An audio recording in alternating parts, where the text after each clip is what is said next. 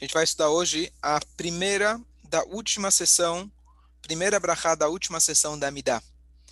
A Guimará fala para gente que a Amidá é dividida em três partes, três brachot no início, que elas são fixas em todos os dias do ano, que elas são as brachot de louvor a Deus, as brachot do meio, que dependendo do dia, depende de quantas elas são, e, por último, nós temos três brachot de agradecimento.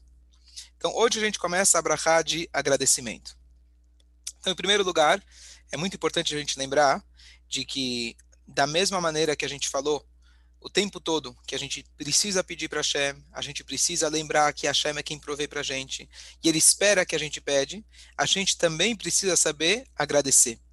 E aqui tem um ponto importante que é o seguinte: sempre que a gente é, quer dar graças a Deus, a gente fala Baruch Hashem que aconteceu. Então existe uma regra que quando a gente dá Baruch Hashem, a gente fala obrigado Hashem que você me deu A, B, C e D, por favor continue dando. Esse elo essa conexão de pedir e agradecer, elas nunca devem estar isoladas. Eu sempre devo agradecer e também, dizem nossos sábios, eu preciso juntar com agradecimento o próximo pedido. É, tem um episódio, não lembro qual é, estou tentando me lembrar, já faz um tempo, de que uma das passagens, eu acho que na Torá, que alguém somente agradeceu e não pediu, e por isso ele acabou perdendo alguma coisa com isso. Então, o nosso elo constante com Hashem é pedir, agradecer, pedir, agradecer. Quando você agradece, pede mais um, não tem problema. E quando você pede, já agradece que se Deus quiser, logo Hashem vai te responder. Então isso é uma coisa constante que tem, em todos os momentos a gente deve aplicar isso na nossa vida. É, e é, assim também foi estruturada a Midah. Então vamos entrar no detalhe dessa, dessa brachá. Então, Retzei Hashem. Retzei vem da palavra Rotze que, que é Rotze? Acho que quem sabe o mínimo do hebraico sabe que Ani Rotze, para não passar fome em Israel. Então você sabe que Ani Rotze é eu quero. A palavra número um falada em todos os idiomas é Ani, eu. Tá certo? Depois Rotze deve ser o segundo lugar, o que eu quero. Depois você pensa nos outros. Talvez comida seria a terceira. Então o que acontece? Retzei Hashem Elokeinu. Queira, por favor, Hashem nosso Deus, Be'amcha Israel, no seu povo é, Israel, Velit filatam she'ei, e é, atenda as suas rezas. É, Ve'ashev avodá lidvir faça voltar o serviço na é, Dvir seria aquele banquinho, escabelo se chama, eu acho. Dvir Beitecha é a, casa de Hashem, que seria, um, o, seria o banquinho aonde o rei apoia os seus pés chama escabelo, que seria o Beit HaMikdash. Ve'ashev avodah lidvir beitecha, faça voltar o serviço para a sua casa. É, Veishei Israel utfilatam, e as, as, os holocaustos do povo de Israel, ou seja, os sacrifícios do povo de Israel, é, é, estou aqui sem o Sidur, peraí. Receba, receba com vontade. O Teil Ratzon Tamid Avodat Israel. E seja constantemente é, é, aceita o serviço do povo de Israel, é, o seu povo. Então vamos tentar explicar essa frase, porque essa frase, inclusive, os comentaristas do Talmud, eles questionam e trazem, inclusive, três explicações diferentes para essa passagem. Por quê? A grande dificuldade é a gente estar tá pedindo para Deus, por favor, aceite os sacrifícios do povo de Israel. Peraí, eu não tenho ainda o templo. Inclusive, quando fizeram essas brachot, já foi, foi na época que tinha Beit HaMikdash, mas já foi visando que futuramente não haveria Beit HaMikdash, haveria Galut. Então, o que, que significa que eu peço, Deus, por favor, aceite os sacrifícios agora? Eu posso pedir futuramente, quando a gente voltar para o templo, faz o, aceita os nossos sacrifícios. Mas aqui vem a primeira explicação, uma delas, de que na verdade os sacrifícios do povo de Israel é o próprio povo de Israel. E isso, infelizmente, ao longo da nossa história, aconteceu de forma literal aquelas pessoas que são os nossos sacrifícios, aqueles que perdemos em momentos é, de holocausto, Deus nos livre, perseguições, cruzadas e assim por diante. Tudo isso é chamado Ishei Israel. Isso significa as queimas, os holocaustos do povo de Israel. Porque esses foram queimados inteiros e eles foram ofertados para Deus. E aqui vem uma coisa curiosa, que quem percebe, existem alguns nuschaot, alguns ritos diferentes na Amidah, na reza em geral, e nessa tem uma diferença interessante. Você fala, Veishei Israel Tfilatam Meheirah e as queimas, os holocaustos do povo de Israel, meirá rapidamente aceite. Ou tem aqueles que dizem sem a palavra rapidamente. Qual que é a diferença entre as ambas nos Haot? Então, na verdade, a diferença é o seguinte: conforme essa interpretação, que não é a única, mas conforme essa interpretação, que isso se refere àqueles que foram, Deus nos livre, queimados ou morreram em alto sacrifício, então a gente tenta evitar pedir meirá rapidamente. Claro, a gente está falando que aqueles que já faleceram, rapidamente Deus aceite. Mas foi omitida a palavra rapidamente para que não diga, por exemplo, que a gente está querendo apressar que Deus nos livre e a gente quer dar mais sacrifícios para Deus. Então, alguns omitiram essa palavra meirá por causa dessa uma das, outras, das explicações. E aqui lembra uma passagem bonita que tinha um, um, um, uma pessoa na, na, na, na Europa, na época durante a Segunda Guerra, e viram que esse homem era extremamente gordo. E perguntaram para ele, é, um judeu muito simples, por que, que você é tão gordo? Por que, que você come tanto? Falaram com ele.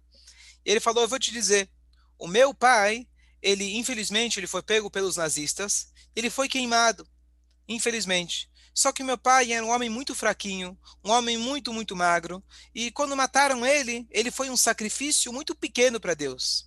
Então eu quero que quando me matarem, quando eles me pegarem, eu pelo menos seja um bom sacrifício para Deus e muito gordo. Então isso demonstra para a gente uma realidade de pessoas que, apesar de todas as dificuldades, ainda estavam pensando no alto sacrifício como Rabi Akiva. Estamos falando aqui de pessoas, inclusive é trazido, de que todos aqueles que morreram por serem judeus, isso se enquadra na maior mitzvah possível, que é aquele que morre em Kiddush Hashem, aquele que morre honrando o nome de Hashem.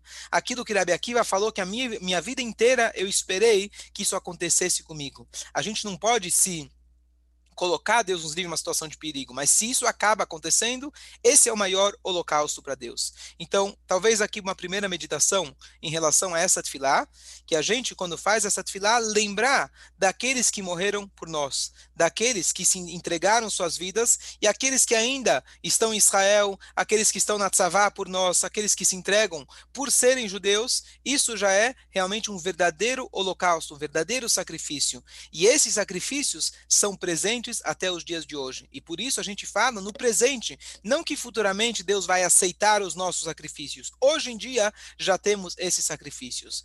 E aqueles que Baruch Hashem não precisam colocar, ficar na linha de frente, não estão Baruch Hashem é, é, na, na, nas portas das sinagogas protegendo as pessoas, ou não estão por algum motivo no exército de Israel, ou morando em lugares que são perigosos em Israel, cada um de nós, nós estamos temos que zelar, na verdade, por eles, rezar por eles nesse momento. Então vale a pena a gente lembrar disso, e não é só apenas no dia do Holocausto, ou no dia que a gente lembra os, os aqueles que caíram na, nas guerras de Israel, Yom HaShoah e assim por diante, Yom Yerushalayim, a gente tem que, na verdade, lembrar isso todos os dias. E dessa forma, a gente já implora e pede para Hashem que ele aceite eles como os nossos korbanot e de uma vez por todas, aí sim, traga de volta Tzion, que rapidamente a gente possa voltar para Tzion para é, ter o Beit HaMikdash. E aí sim, uma vez que já fomos perdoados por completo, aí todos eles vão poder voltar conosco, se Deus quiser. Essa é a primeira explicação. Já que você está insistindo, eu vou te fazer uma, uma, contar uma passagem muito bonita, que eu acho que pode esclarecer isso um pouquinho. É, você está perguntando em relação a gente pedir sempre, pedir, agradecer, pedir, agradecer. Tinha uma vez uma pessoa, um, um jovem, Deus nos livre, que estava muito doente. E o pai dele chegou num mestre, não lembro qual mestre que era, o Rebbe, e aí ele começou a falar para o rabino, rabino, por favor, salva meu filho, ele é um muito estudioso.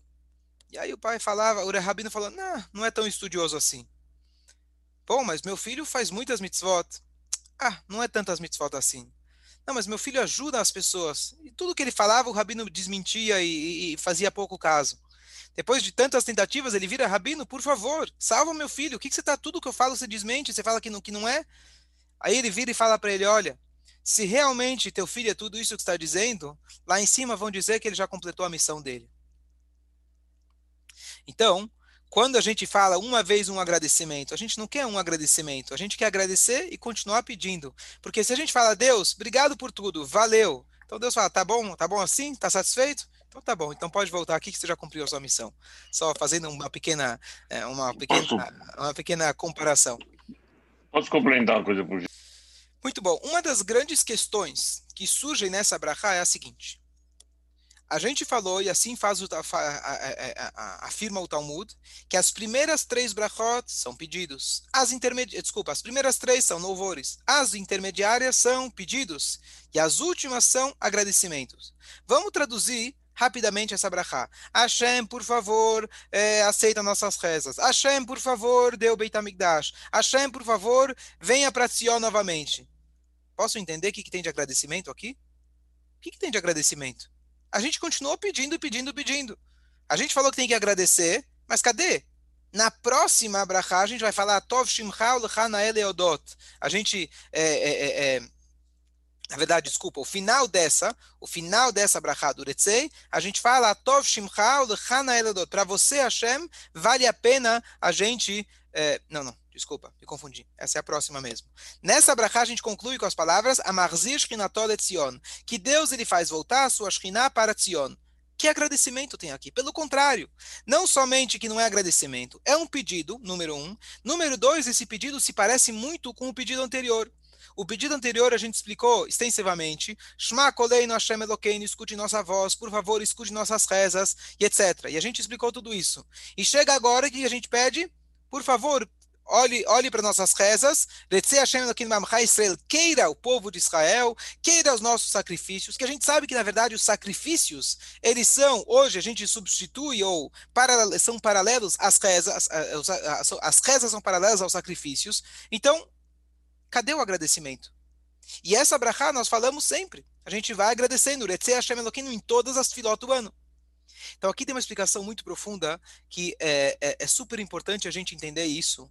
Além da gente entender de que para Hashem a gente pede, de que para Hashem a gente, a gente agradece, tem aqui um ponto incrível que isso é a essência da nossa reza.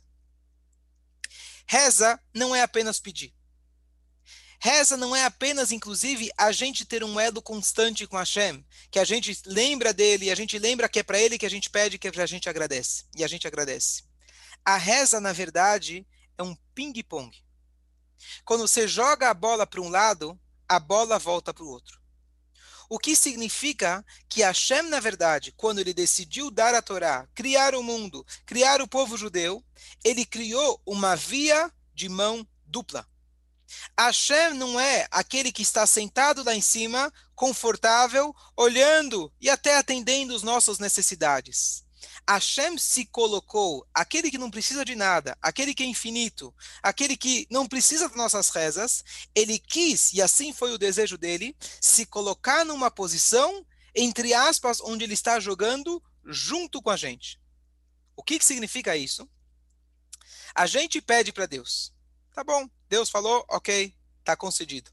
A gente agradece a Deus, Deus fala, ótimo, então você pediu, você foi educado, você foi humilde, você agradeceu, então assim continua a vida. Não. Existe algo muito mais profundo. Quando um filho, por exemplo, ele vai bem na escola, o pai dele não está pensando simplesmente, bom, você foi bem na escola, você fez, não fez mais que a tua obrigação, então eu vou continuar pagando a escola e te dando educação. Quando o filho volta com uma nota melhor do que uma nota de prova, mas quando ele volta com um elogio da professora, que a professora fala que o comportamento dele foi, é, foi é, exemplar ou qualquer coisa assim, um pai, ele realmente se toca profundamente com aquele comportamento.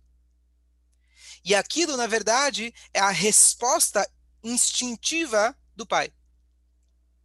O que, que a gente pede na Tfilá? E esse pedido aqui, na verdade, não é por favor, Hashem, aceite nossas rezas ou aceite nossos sacrifícios. A palavra retzei, ratzon, vontade, se repete muitas vezes quando a Torá é, fala para gente, quando ela está no contexto de sacrifícios. No contexto de sacrifício, tem várias vezes a palavra a vontade de Hashem.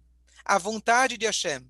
Inclusive, não é por acaso, nessa paraxá, no finalzinho, Noah, ele faz um sacrifício para Deus, desculpa, não no final, depois que ele sai da, da Teivá, ele faz um sacrifício para Deus, e Deus fala, ó, oh, gostei, me deu um cheiro muito agradável, e agora nunca mais vou destruir a terra, e mostrou para ele o arco-íris.